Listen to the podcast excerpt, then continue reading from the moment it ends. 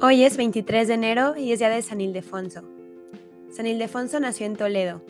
Entró a la vida monástica y fue elegido abad de Agalia, cerca de Toledo. En el 657 fue elegido arzobispo de esa ciudad. Unificó la liturgia en España.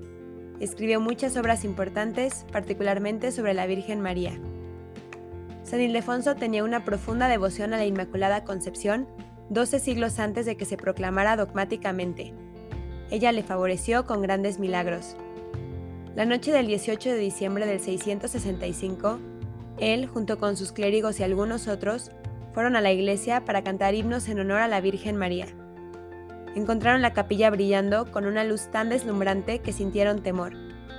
Todos huyeron excepto Ildefonso y sus dos diáconos. Estos entraron y se acercaron al altar. Ante ellos se encontraba María en la Inmaculada Concepción sentada en la silla del obispo, rodeada por una compañía de ángeles entonando cantos celestiales. María le hizo seña con la cabeza para que se acercara. Habiendo obedecido, ella fijó sus ojos sobre él y dijo, Tú eres mi capellán y fiel notario. Recibe esta casulla la cual mi hijo te envía de su tesorería. Habiendo dicho esto, la Virgen misma lo invistió, dándole las instrucciones de usarla solamente en los días festivos designados en su honor. Esta aparición y la casulla fueron pruebas tan claras que el Concilio de Toledo ordenó un día de fiesta especial para perpetuar su memoria. El evento aparece documentado en el Acta Sanctorum como el descendimiento de la Santísima Virgen y de su aparición.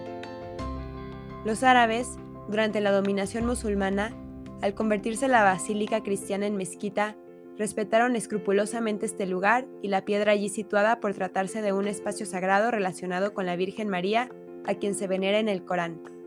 Esta circunstancia permite afirmar que el milagro era conocido antes de la invasión musulmana y que no se trata de una de las muchas historias piadosas medievales que brotaron de la fantasía popular.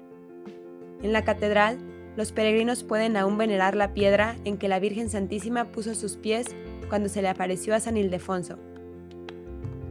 Muere el santo el 667, siendo sepultado en la iglesia de Santa Leocadia de Toledo, y posteriormente trasladado a Zamora.